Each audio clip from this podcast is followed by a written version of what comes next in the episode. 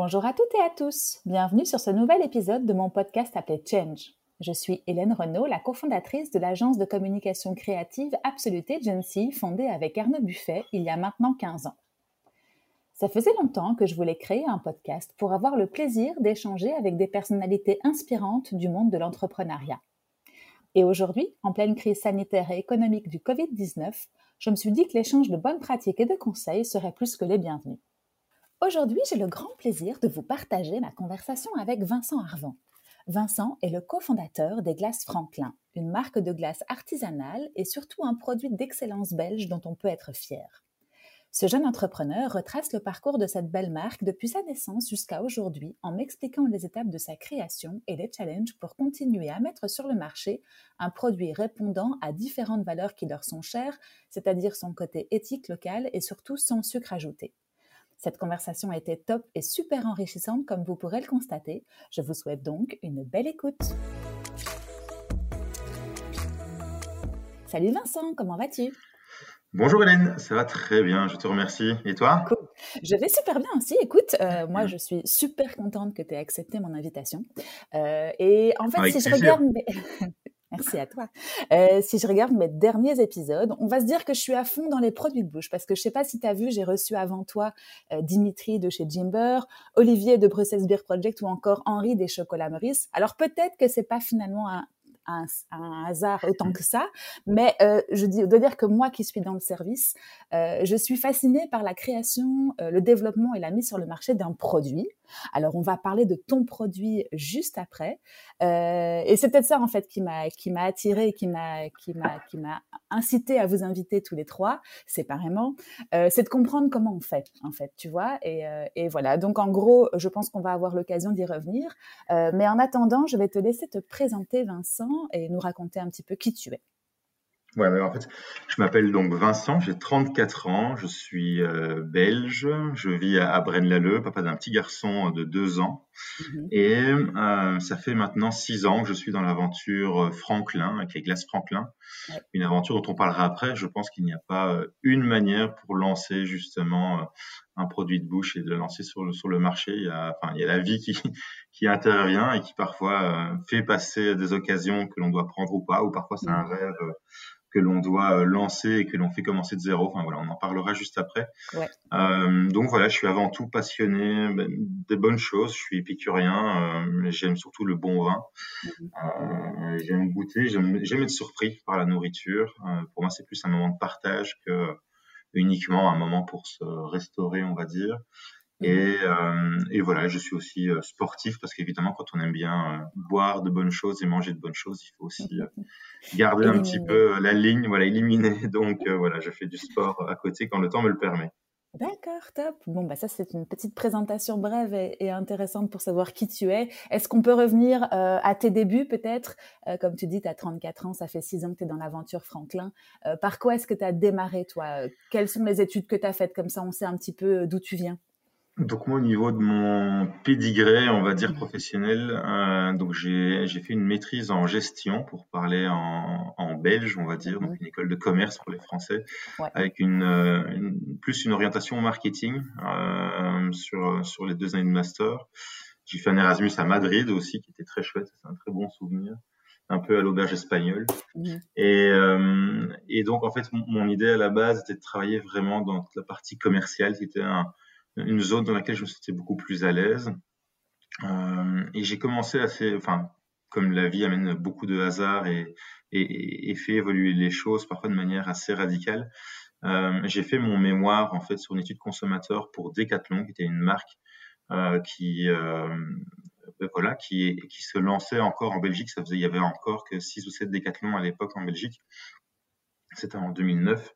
Mmh. Euh, et euh, voilà, j'ai fait une étude de consommateur pour eux pour un, rayon bien précis. Puis je suis tombé amoureux en fait de l'idéologie et de et de, de l'entreprise en fait. Et donc j'ai commencé assez euh, de manière assez surprenante, quelque chose que je n'aurais jamais imaginé. Mais j'ai commencé à travailler chez eux en magasin, un magasin à Mons qui venait d'ouvrir.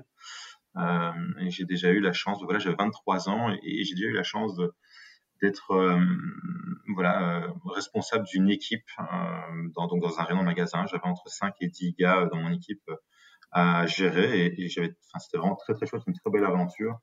Euh, c'était marrant, j'avais 23 ans, eux, on avait entre 25 et 35, donc euh, c'est déjà une première étape pour apprendre à manager et, avoir les, bons messages et, se positionner de manière légitime aussi. c'est quelque chose qui se gagne aussi, donc c'est vraiment un vrai apprentissage du management et, euh, et de l'humain, en fait, mmh le, mmh centre, le centre de beaucoup de choses.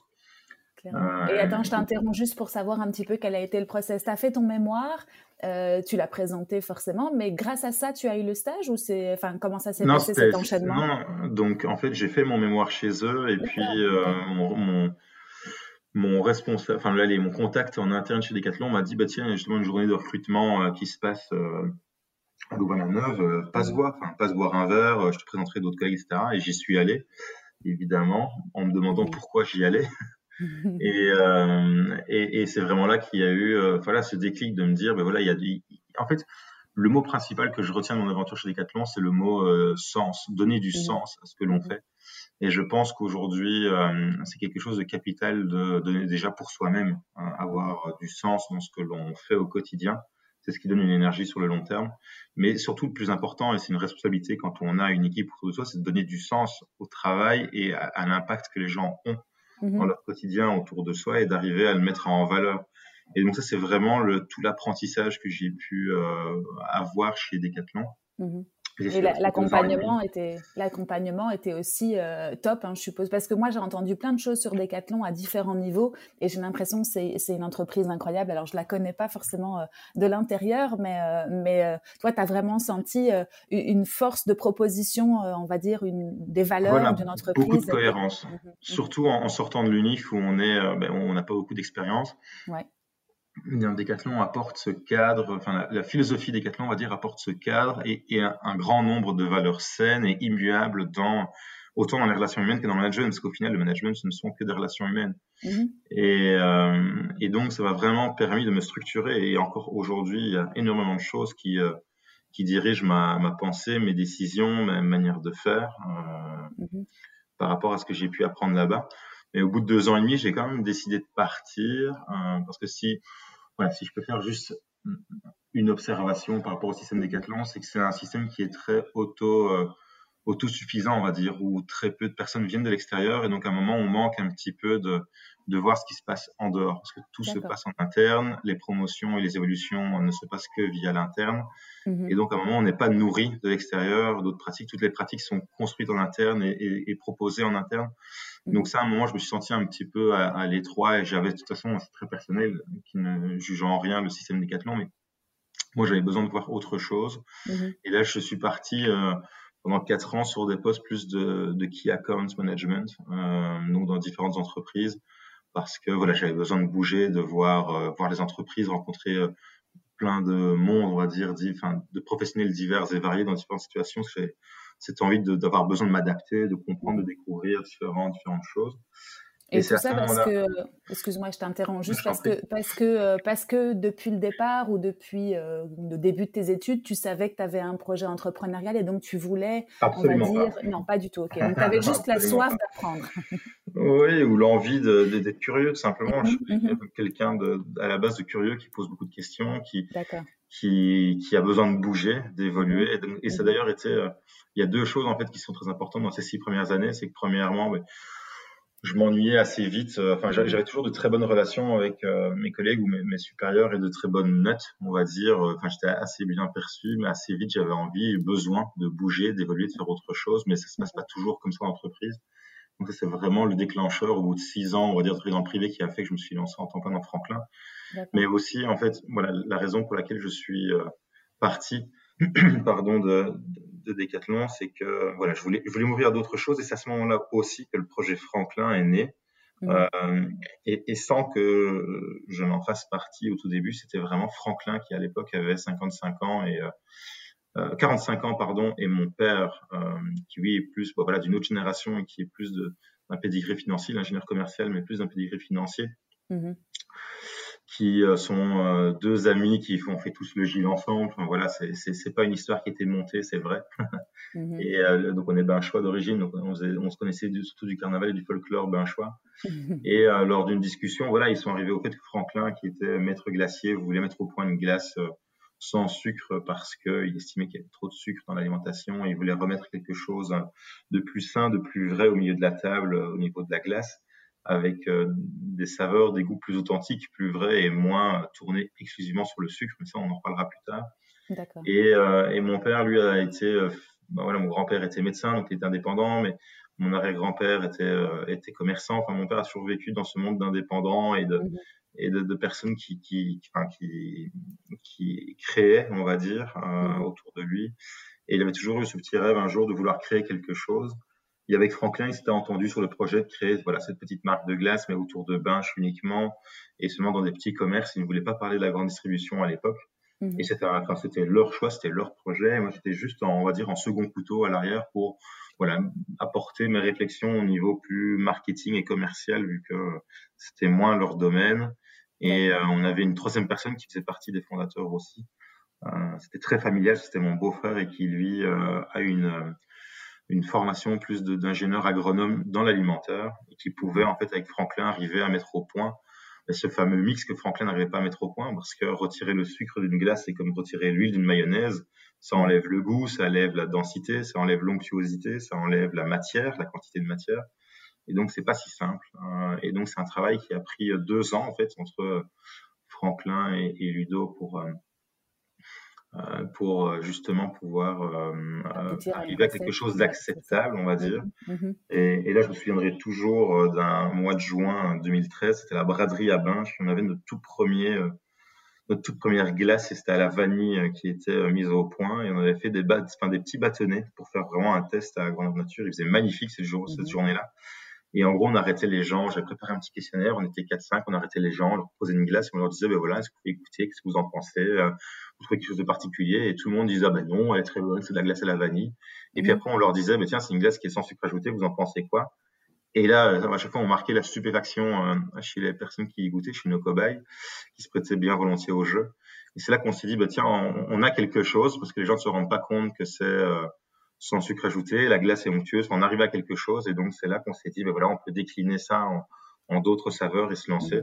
Mhm. Mhm. Donc au début, voilà, ça a été distribué principalement dans les boulangeries de la région, les boulangeries Thirion, qui ont été euh, vraiment très euh, précurseurs.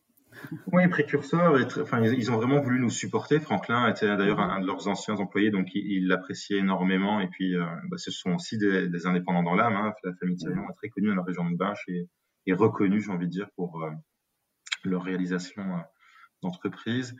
Et J'avais euh, justement te poser la question de qui était Franklin, parce que tu parlais de Franklin et de ton papa, et, du coup, je me demandais si Franklin avait un passé, on va dire, dans, dans le domaine de la glace, qu'il était maître glacier. Oui, ok, d'accord. Donc, lui, il partait d'un parcours déjà euh, un tout petit peu Franklin avait 45 ans et il avait toutes les formations possibles imaginables du céréal dans l'alimentaire, mhm. dont, dont, chocolatier et, dont chocolatier, euh, glacier, enfin voilà, pâtissier, boulanger, etc. Donc il avait cette, cette, richesse, cette conception du goût et ce plaisir, cet amour du goût, je pense qu'il rejoint toutes les personnes qui travaillent dans le milieu. Ça. Et, euh, et, et, euh, et, donc voilà, mais il n'avait pas euh, les compétences, on va dire, euh, de chimie alimentaire, qui est un terme un petit peu barbare, mais qui, enfin, je veux dire, faire une mayonnaise, c'est de la chimie, enfin, c'est mélanger mmh. différents ingrédients et faire en sorte qu'il y ait une onctuosité, enfin un mélange derrière. Et, et surtout le, côté plutôt euh, gestion, euh, marketing, etc. Du coup, ça a été une bonne alchimie avec ton papa aussi, du coup.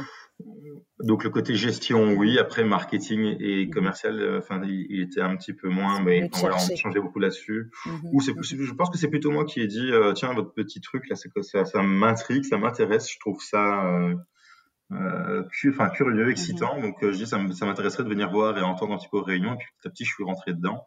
D'accord. Et, euh, et, voilà. Et toujours est-il que ce projet, en fait, cette partie n'a pas fonctionné. Après, il faut essayer, c'est aussi accepter parfois que que ça rate. On ne peut mhm. pas tout réussir. Et, enfin, ça, je pense qu'on l'entend assez au niveau d'expérience d'entrepreneur. Mais on s'est rendu compte en fait que la glace, même si on avait de très bons retours des gens qui achètent, etc., mais la glace euh, s'achète difficilement ailleurs qu'en grande surface parce que la, glace, c'est un achat généralement en pot, en tout cas, hein, je parle, c'est un achat planifié. donc avec lequel il faut venir avec, on va dire, du matériel pour l'emporter. Quand on peut pas acheter une glace, on acheter son pain et puis continuer ses courses et rentrer une heure après à la maison. Mhm. Ah, tu parles de la, de la vente en, boulangerie. Voilà. Euh, ça, c'était un, échec entre guillemets par rapport au, par rapport au mode de consommation. c'était plus compliqué. voilà, c'était plus compliqué et c'est ça un peu qui a fait que ça n'a pas euh, fonctionné cette première aventure. Et plutôt que mhm. ça, ça c'était on va dire qu'on avait commencé en juillet 2013 et, et c'est vraiment en décembre 2014 que ce constat-là est, est, venu. Mhm.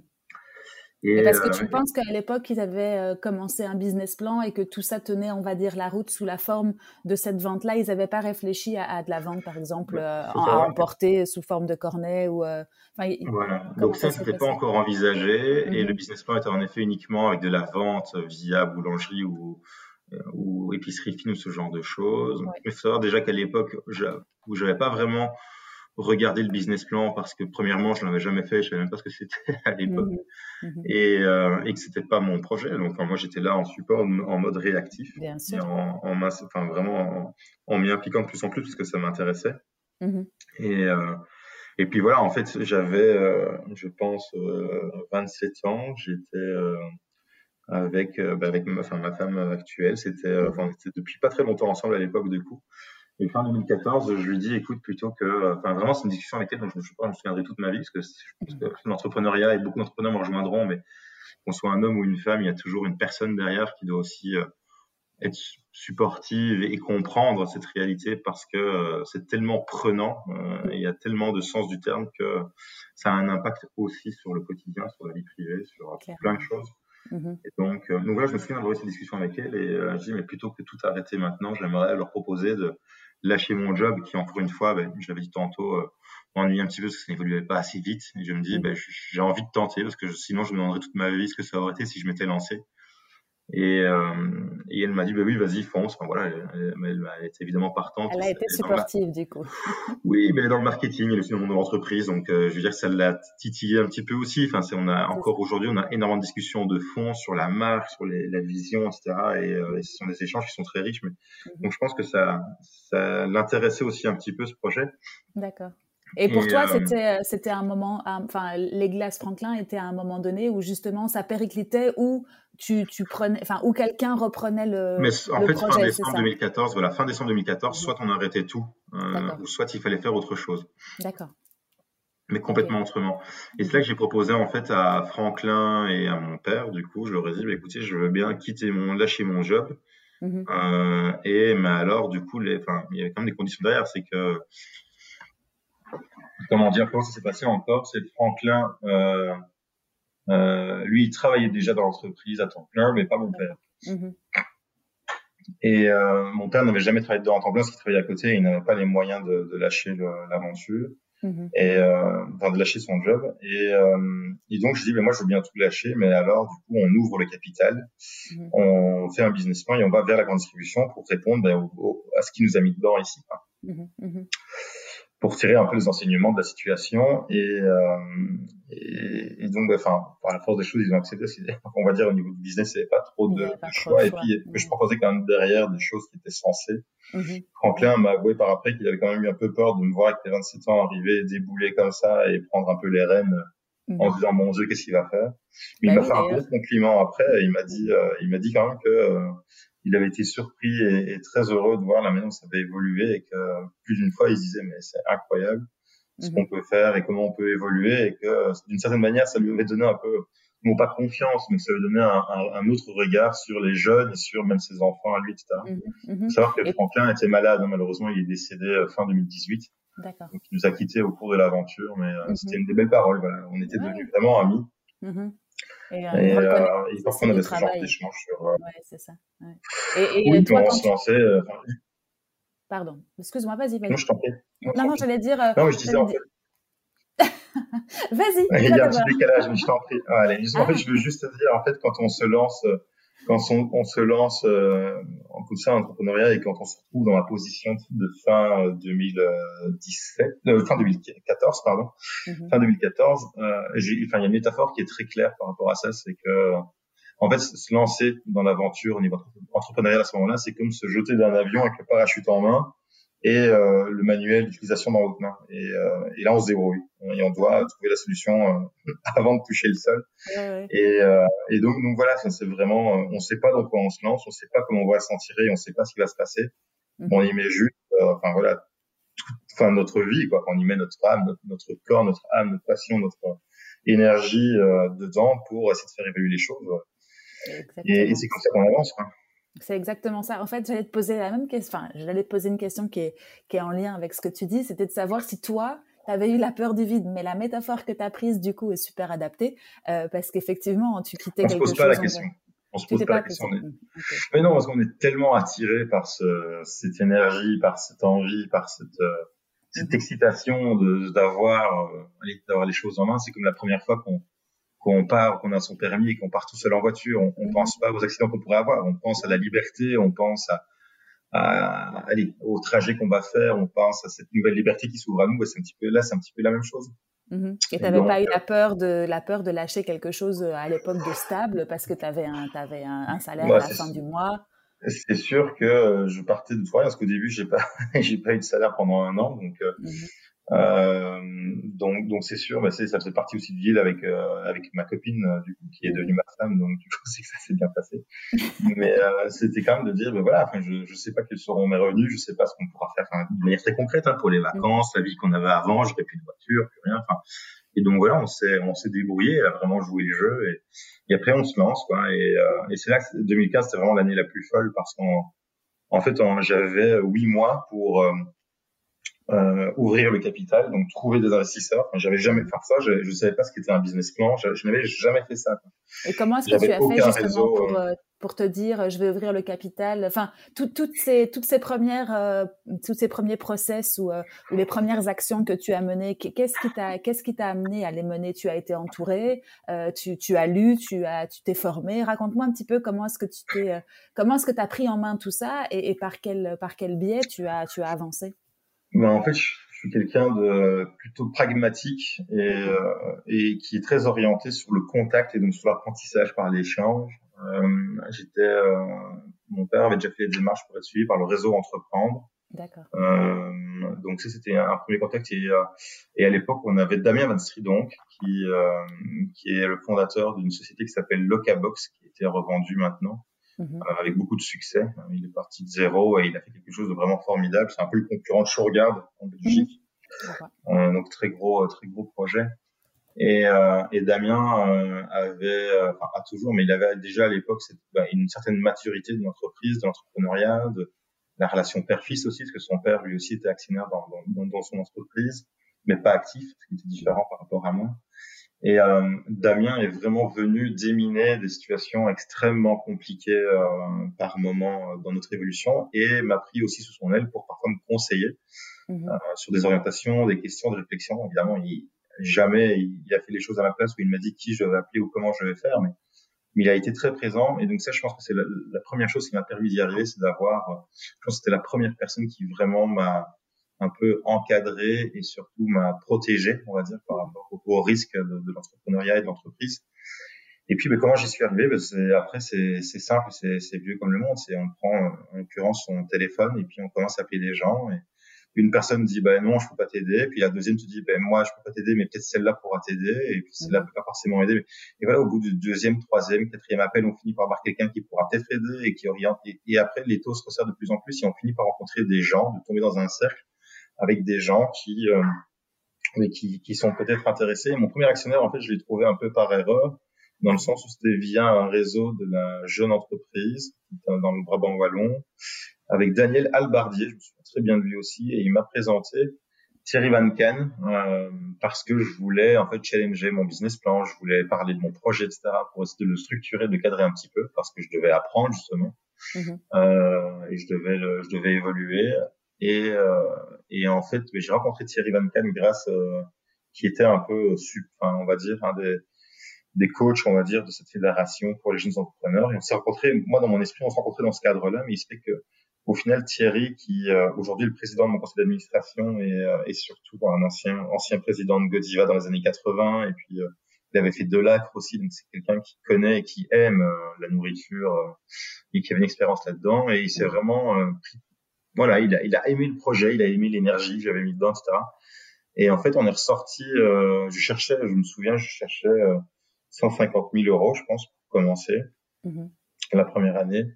Et euh, je suis ressorti de cette première rencontre euh, avec lui qui me disait, bah, écoute, euh, je veux bien monter avec toi dans l'aventure. Mm-hmm. Et là, enfin, j'ai dit, bah, ok, génial. Enfin, c'était, ça me tombait un petit peu du ciel. Et, et donc là, c'est vraiment l'aventure commençait. Une fois qu'on en a un, c'est plus facile de s'appuyer dessus pour en trouver d'autres en disant, bah, j'ai déjà telle personne qui est là. En plus, mm-hmm. Thierry est assez connu, donc c'est un nom, une personne assez charismatique qui est assez, enfin voilà, qui quand on en parle aide évidemment à, à rassurer d'autres investisseurs. Et, et c'est un peu euh, par là que ça a commencé. Et puis une fois qu'on a des gens autour de la table, on peut présenter un business plan, sont des gens qui s'y connaissent, donc qui challenge, qui orientent, etc. Mmh. Donc aller par, par raison de aller de une heure toutes les deux semaines, une heure toutes les deux semaines, on, finit par avancer. Et puis euh, après c'est je veux dire, c'est rien de différent que tout entrepreneur et quel que soit le business. C'est euh, du travail et on se renferme dans sa grotte et on, on bosse, on bosse, on bosse. Quoi. Enfin, on réfléchit, on challenge, on recommence, on essaye, on propose. c'est un éternel recommencement jusqu'au moment où on arrive sur quelque chose de plus ou moins acceptable. Et, donc, à ce moment-là, j'avais vraiment huit mois donc, pour trouver ces investisseurs, pour mmh. retravailler le packaging parce qu'il fallait faire un, un, nouveau packaging qui était euh, mieux travaillé. Et là, j'avais justement aussi des investisseurs, une connaissance de mon père qui était euh, une pointure en, marketing et qui est venu euh, m'appuyer euh, là-dessus avec son réseau et ses connaissances. Donc, on a pu refaire ce premier packaging qui était une sacrée évolution par rapport à ce que l'on avait avant.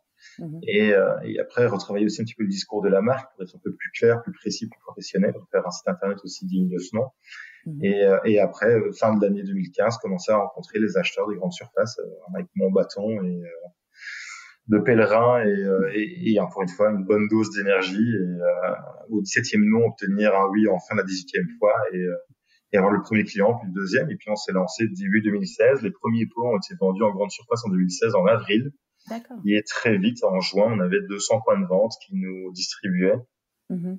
Donc un an, attends, si je retrace juste dans la, dans, dans, la temporalité, je te fais faire juste une petite pause. Tu as mhm. pris un an justement pour construire grâce à, à, à des, à des rencontres, à, à, des opportunités, comme tu le disais aussi. Tu as été accompagné pour, euh, pour créer à la fois les recettes, à la fois le business plan, euh, mettre en place toute, euh, toute, la, toute la marque, tout le branding.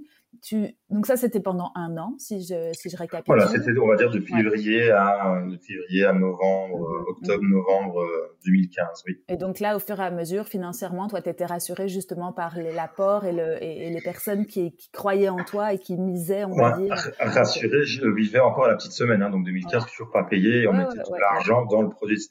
Et puis euh, pendant, pendant de 2015 jusqu'à, on va dire, 2018-2019, on a toujours vécu à la, enfin, quand je dis à la petite semaine, je veux dire mhm. que on n'avait jamais de forte, enfin les, les trésoreries toujours une très forte préoccupation et euh, qui est d'ailleurs un des plus gros stress de l'entrepreneur. Mmh mmh et, euh, et, euh, et, donc, donc, voilà, mais j'avais en tout cas ces personnes autour de moi et c'était le début, c'était le début de l'aventure. Donc encore une fois, on ne regarde pas tout ce qui, enfin tous les problèmes qui peuvent arriver, mais on regarde ce qui commence, ce qui s'ouvre, ce qui, oui, ça, ce qui se dévoile devant nous. voilà, exactement. Tout à fait. Tout à fait. Et à, l'époque, tu prenais les décisions ou euh, tu avais euh, ton papa et euh, Franklin, je sais plus si dans la non, il était à ce moment-là décédé malheureusement, mais tu mm. prenais les décisions, tu avais des associés, comment ça se passait à donc, ce Franklin était avec moi jusqu'en jusque fin 2018. Donc, euh, donc les décisions, je les prenais, bon, on va dire jamais, enfin les grandes orientations, les décisions euh, je suis quelqu'un d'assez collaboratif et je pense que ce serait stupide de se dire qu'on s'est euh, on s'est décidé tout soi-même seul. Enfin, c'est sûr que c'est la première des grosses bêtises à ne pas faire. Donc, on, on, discutait de beaucoup de choses au niveau des, des petits conseils d'administration, des réunions que l'on faisait. Et donc, euh, euh, mon père a fait un très gros pas en retrait. Ça a dû être aussi assez compliqué pour lui en tant qu'homme, en tant qu'entrepreneur, mais en tant que père aussi, de, de devoir. Euh, il avait, enfin, il a quand même donné beaucoup de sa, de sa vie, de sa santé entre 2011 et, euh, et 2014 pour que ce projet euh, ben, sorte déjà un petit peu de terre et qu'il y ait quelque chose de concret. Donc, euh, donc je pense que c'était un passage assez compliqué pour lui, mais il a évidemment, en, en, le, le, rôle de père a toujours été supérieur au reste. Il a toujours évidemment été là quand j'avais besoin, plus pour les questions financières, etc. Mais, mais au niveau, en tout cas, décision stratégique d'entreprise, etc., c'était plus mes nouveaux actionnaires qui étaient là pour voilà, venir entendre mes propositions par rapport à une problématique. Donc évidemment, je venais toujours avec des propositions et un avis. Et après, euh, de, là, on discutait, il challengeait et on ressortait avec une bonne décision. Mais après, mm-hmm. au quotidien, les, les, décisions du quotidien à l'époque, déjà, enfin, il une certaine autonomie. Mm-hmm. Et chose qui s'est vraiment accrue aujourd'hui. Et euh, enfin, j'ai la chance d'avoir un conseil d'administration qui a évolué et qui a euh, très très grande confiance en moi et qui me laisse une autonomie, euh, je vais dire totale, mais quasi, ce qui est mmh. extrêmement confortable dans, dans la relation et dans l'évolution de l'entreprise. Et je vais moi-même vers eux dès que j'ai un doute. Je, enfin, je suis quelqu'un qui vient les, souvent les, les chercher pour discuter de mmh. sujets, etc. Et j'ai la chance qu'ils se rendent disponibles. Donc, ok, juste pour faire un petit topo sur un conseil d'administration, donc c'est des personnes qui travaillent ou qui ont d'autres activités, mais qui donnent, on va dire, une partie de leur temps et qui ont, qui ont intégré, on va dire, le capital pour euh, pouvoir euh, suivre ton aventure. Et toi, tu les, tu les concertes de temps en temps pour, euh, pour activer des grandes décisions et, comme tu dis, remettre certaines choses en, en challenge, quoi. C'est ça. Hein. Voilà, en fait, le, conseil d'administration, donc les administrateurs généralement sont des actionnaires, donc en effet, mmh ils ont investi dans le capital, mais les administrateurs peuvent aussi être indépendant, mais c'est pas le cas chez nous. Mhm. Nos administrateurs sont actionnaires aussi. Et, euh, et ce sont en fait dans ce cas-ci bah, des actionnaires qui ont décidé de d'avoir un rôle, on va dire, de participation à la stratégie et de un peu de regard dans l'évolution de l'entreprise. Donc c'est une réunion, on va dire, un peu plus formelle tous les trois quatre mois où je présente un topo de l'entreprise et les grandes questions et où on discute et on ressort de là avec des décisions. Donc ça c'est c'est important, mais chaque personne aussi autour de la table parce que j'ai eu euh, aussi avec le temps l'opportunité de pouvoir un peu, euh, je vais pas dire choisir, mais orienter un petit peu le profil du type de, de, de partenaire que je recherchais. Parce que j'ai, mhm. j'ai vraiment un ensemble de compétences très large autour de la table. Et, euh, et donc, du coup, ça me permet aussi d'avoir certaines compétences, mais oui, qui peuvent, peuvent apporter leur expérience autour de la table lors des conseils d'administration. Mais après, en dehors de ça, c'est, ces compétences-là, évidemment, chez eux, elles restent euh, même entre les conseils d'administration. Donc, je, quand mhm. j'ai des questions plus précises sur une question stratégique, euh, global, on va dire, euh, oui, je vais les chercher aussi en plus pour avoir du conseil, quoi, parce que moi, je n'ai que 34 ans, j'en avais que 27 quand j'ai commencé. Euh, enfin, on, on, est loin de tout savoir, quoi, oui, mais, on apprend, mm. et on apprend tout le temps, donc euh, justement, j'en profite et je m'enrichis le plus possible quand ils sont là et disponibles pour pouvoir m'enrichir de, de, leur connaissance, de leur expérience et, mm-hmm. et améliorer le, le concept et l'évolution de l'entreprise. Clairement, clairement. C'est vrai qu'être accompagné, il n'y a, rien de, a rien de mieux pour avancer et, et, se challenger. Et du coup, donc, euh, ça a été un an et quelques mois avant vraiment le premier produit euh, sur les, sur Exactement. les étagères. Euh, Exactement. tu considères que, par rapport à d'autres produits, c'est long, c'est court? Comment, comment est-ce que toi, tu... C'est plus ou moins la moyenne? Très difficile de comparer parce qu'encore une fois, un produit euh, n'est pas l'autre. en plus, nous, on, est, on a quand même deux complé enfin, complexités. Euh, chaque marché a ses complexités, mais on a quand même deux points qui sont très particuliers. Premièrement, c'est que on travaille dans la grande distribution, donc euh, rentrer en grande distribution, il ne suffit pas de passer un, un appel ou d'envoyer un email pour pour y être. Mm-hmm. Donc déjà, ça prend un certain temps et, et ça se prépare. Euh, et euh, en termes de structure de prix, en termes d'organisation logistique, de production, etc. Donc tout ça a été, a été mûrement réfléchi avant. Il fallait trouver les bons partenaires aussi pour le faire. Donc tout ça prend du temps. Ce sont mmh. des choix que l'on fait pour euh, pour un certain temps. Et, et après, le fait que ce soit du surgelé aussi, c'est c'est pas quelque chose qui se qui, qui se gère d'un point de vue logistique, transport, livraison, etc. aussi facilement qu'un autre produit qui peut se transporter et s'envoyer plus facilement. Donc ça, c'est mm. des contraintes qu'on a évidemment.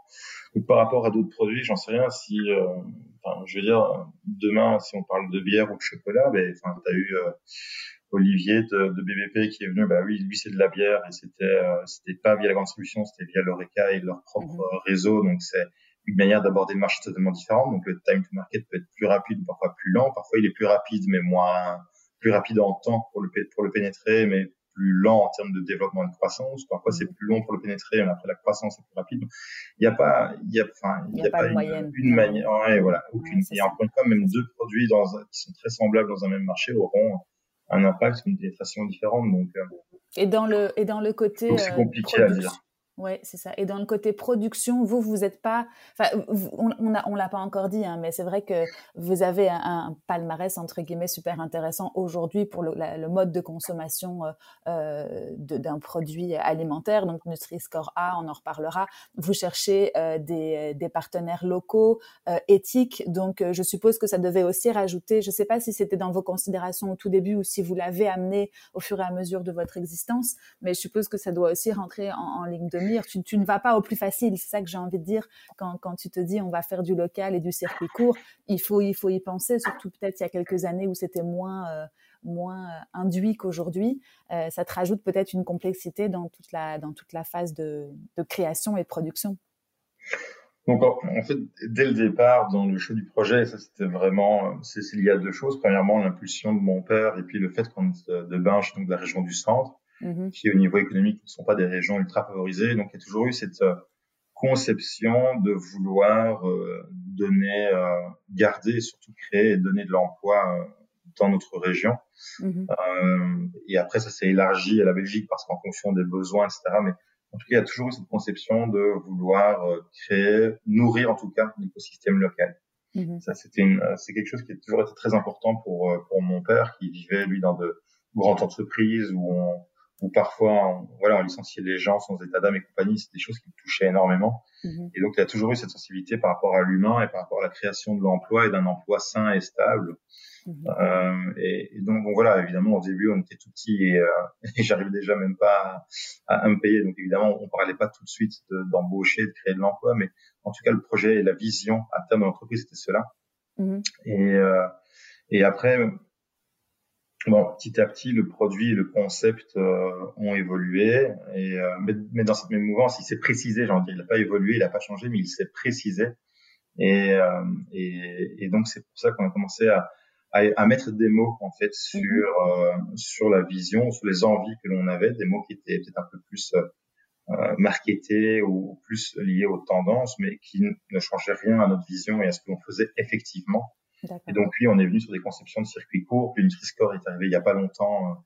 C'est quand même quelque chose d'assez nouveau, donc on, on l'a aussi. On a fait une, grande une grande remise à plat de nos recettes euh, en 2019 avec Damien qui est venu remplacer euh, Franklin et donc euh, c'est de là qu'on a sorti une deuxième génération de produits Franklin qui a remplacé la première avec des ingrédients encore plus premium, plus qualitatifs. On a rajouté de la crème, on est devenu Nutri-Score A, on est, on est, on a le, on est riche en fibres et sources de protéines, on a un packaging tout à fait euh, éco-responsable dans le sens où il, n'y a plus de carton dedans et plus de plastique. Donc, on a banni le plastique de tous nos packaging.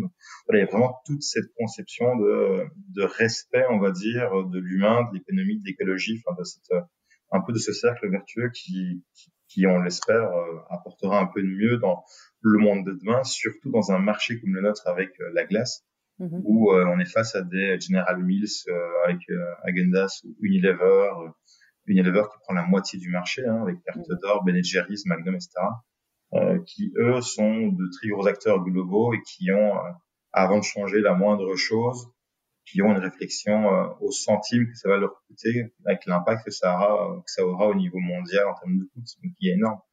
Mm. Et donc, donc voilà, on essaye justement de venir créer dans ce marché qui était un petit peu on va dire, en retard à la traîne sur les tendances. On est venu en 2016 un peu comme pionnier et secouer tout ça en disant il est possible d'innover dans un marché qui semble aussi euh, fermé et, euh, et, rempli, on va dire, et coincé, en apportant une nouvelle conception euh, de la glace avec laquelle on, se bat aujourd'hui. On a de plus en plus d'adhérents et de retours positifs, donc c'est très chouette. Ouais, et j'allais justement te demander, tu t'es pris des portes au début quand justement tu essayais de forcer un marché qui était quand même très majoritairement représenté par des grosses des gros noms Comment ça s'est passé au début Ton bâton de pèlerin a été.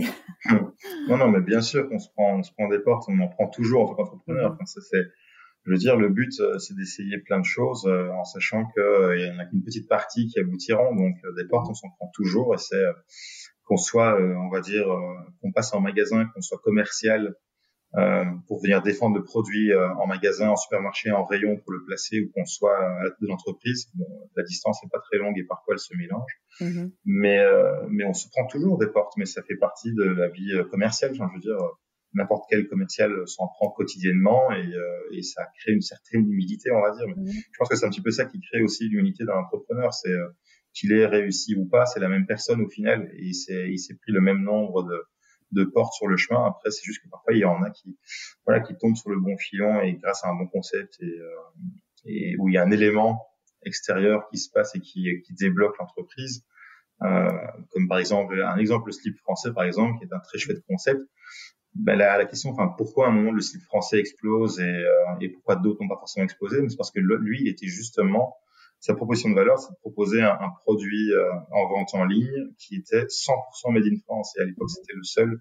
Il se fait que c'était les présidentielles en France à l'époque entre euh, Hollande et Sarkozy. Il est justement venu sur la table du grand débat la question de, du made in France et justement du, de tout ce qui était euh, confection euh, vestimentaire. Et, euh, et donc la presse s'est retournée le lendemain sur le marché pour voir qu'est-ce qui était fait en France, et lui était là. Mhm. Et donc c'est là qu'il a eu une explosion de notoriété et que son concept était nickel, juste adapté, et qu'il a réussi à le gérer, il a grandi. Donc je lui avais absolument pas le mérite.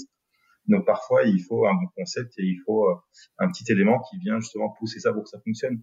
et je veux dire, il, il, aurait pas eu ça à l'époque Mmh ça n'aurait pas changé la qualité de sa personne, euh, de, du succès de son, enfin de, de, la qualité de son concept. Mmh Et donc c'est ça qu'il faut pas oublier qu'on est entrepreneur, qu'on ait réussi ou pas, ou qu'on n'ait pas réussi la première fois, mais qu'on réussira peut-être dans une autre aventure. Il y a toujours cette humilité derrière en se disant, mais voilà, moi j'ai réussi, un autre n'a pas réussi, c'est pas pour autant que euh,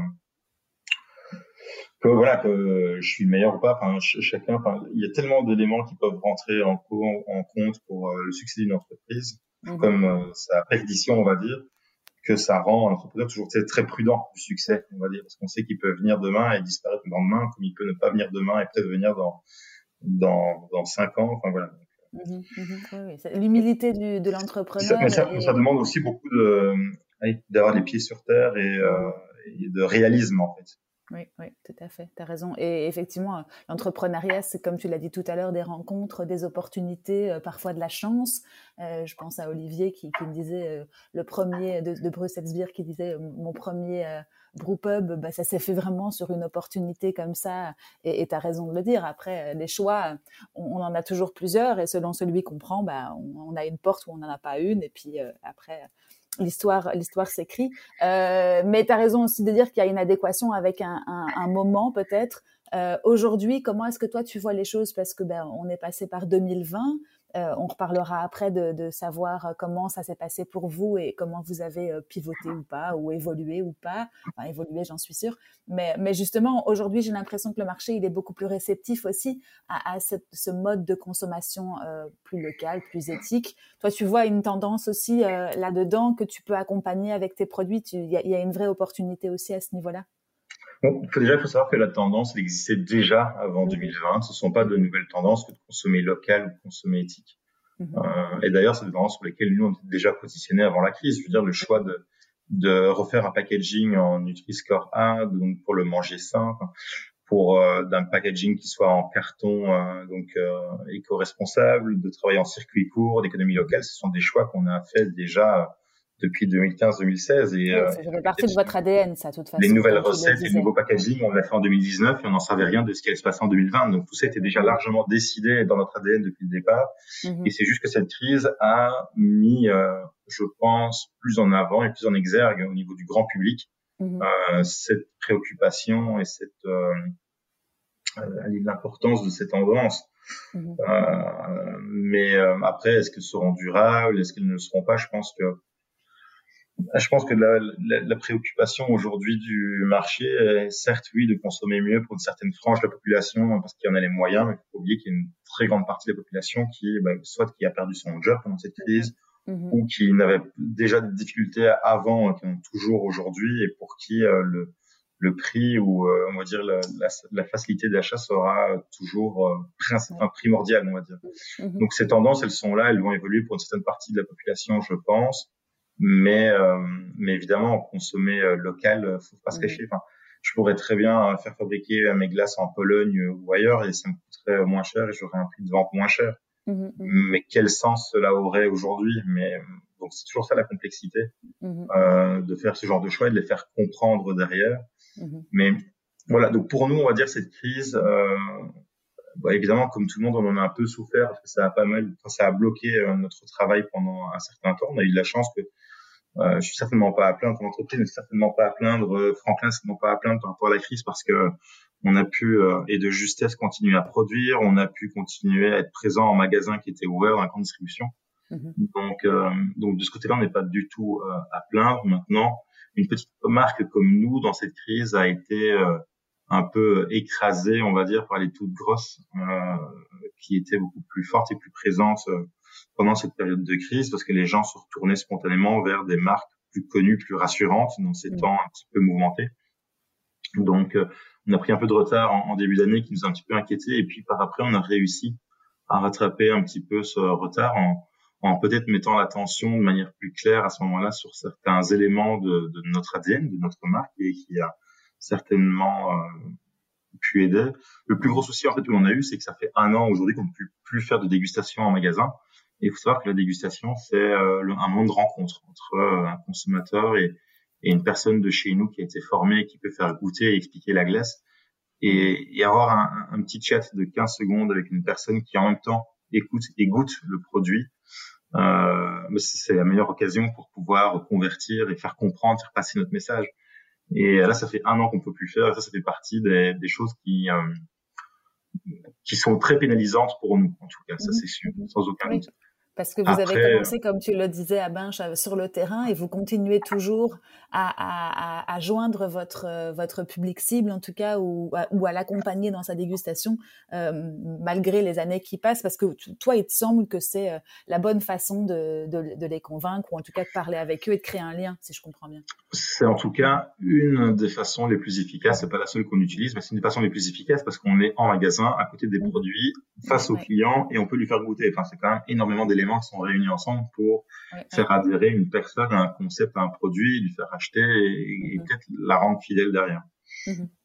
Donc ça, c'est quelque chose d'extrêmement important et dans lequel on a investi jusqu'à euh, début 2020 énormément de moyens. Mm-hmm.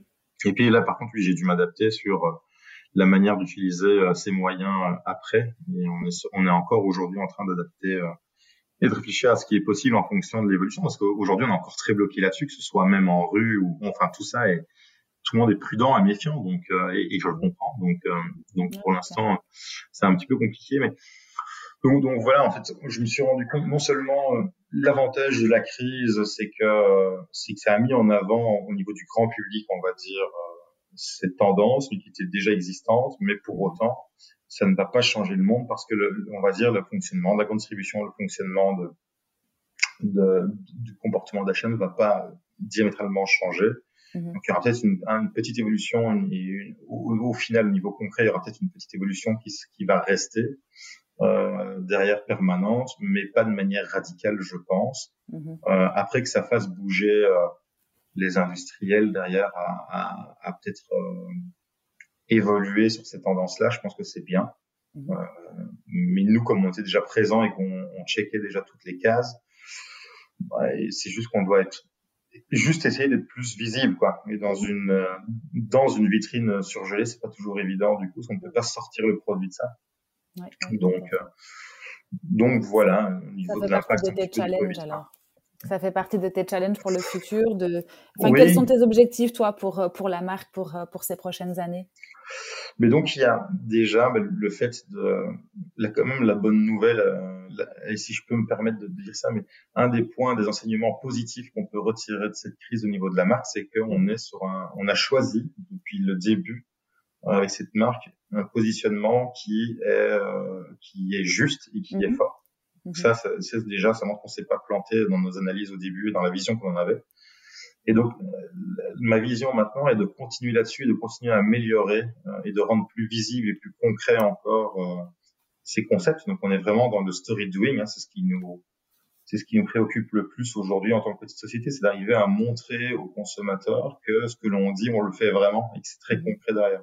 Mmh. Donc ça, euh, avec des moyens qui sont évidemment limités, mais donc ça, c'est vraiment quelque chose sur lequel on travaille aujourd'hui. Et puis, un, un, dans les années à venir, c'est euh, évidemment, il y a l'évolution. On a lancé euh, pour la première fois une gamme de fin d'année avec des produits de fin d'année euh, en 2020. On va continuer évidemment cette année avec d'autres saveurs et d'autres formats. Mhm. On a lancé une première collaboration avec Rufus, le champagne belge, on va dire, qui est à côté de Binche. On a fait un sorbet, un sorbet au champagne pour servir un trou normand pendant les fêtes, ce qui a eu vraiment été un, un littéral carton.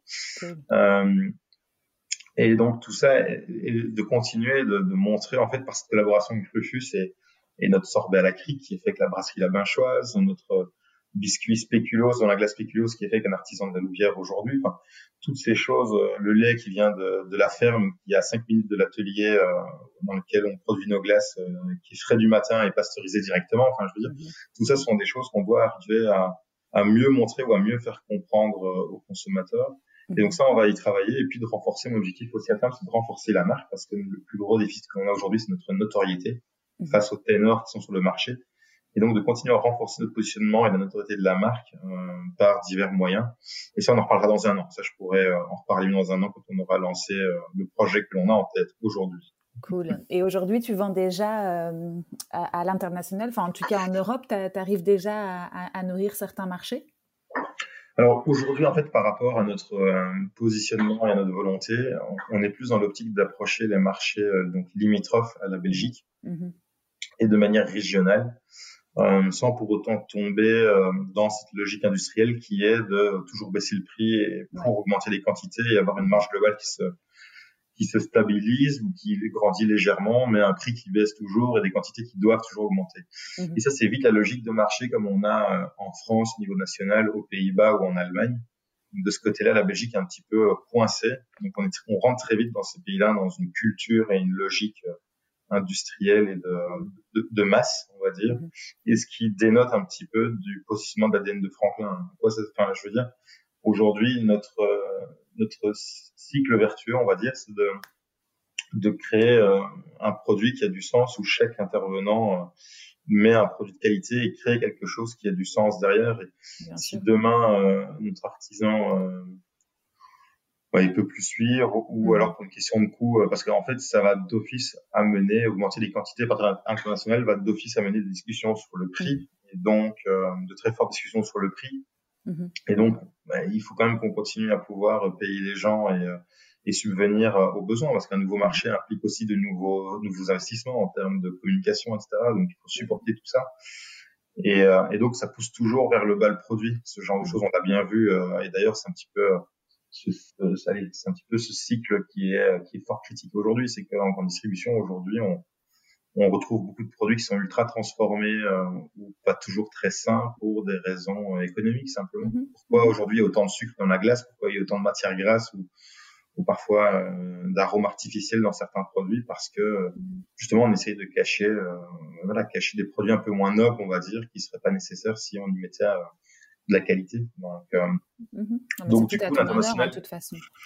Oui, mais c'est par pragmatisme aussi, encore une mhm. fois. Donc, euh, si euh, demain un partenaire dans un pays limitrophe me dit, bah, écoutez, je suis intéressé par votre produit, on va y aller tranquillement et on va, enfin, voilà, on va pouvoir évoluer de manière sereine. Mhm. Évidemment, je dirais pas non, mais le monde ne se passe pas comme ça, et donc j'ai pas envie de mettre la marque ni notre notre ADN en danger parce que sinon ça risquerait simplement de, de, tout tuer en fait. Et, et donc c'est aussi prévaloir un certain risque et une certaine pérennité de la marque de grandir de manière plus sereine. Donc aujourd'hui, on est, répondre à ta question clairement, on n'est pas, euh, on n'est pas encore vendu à l'international parce qu'on a encore beaucoup de choses à faire en Belgique de toute façon pour, mmh. euh, pour grandir.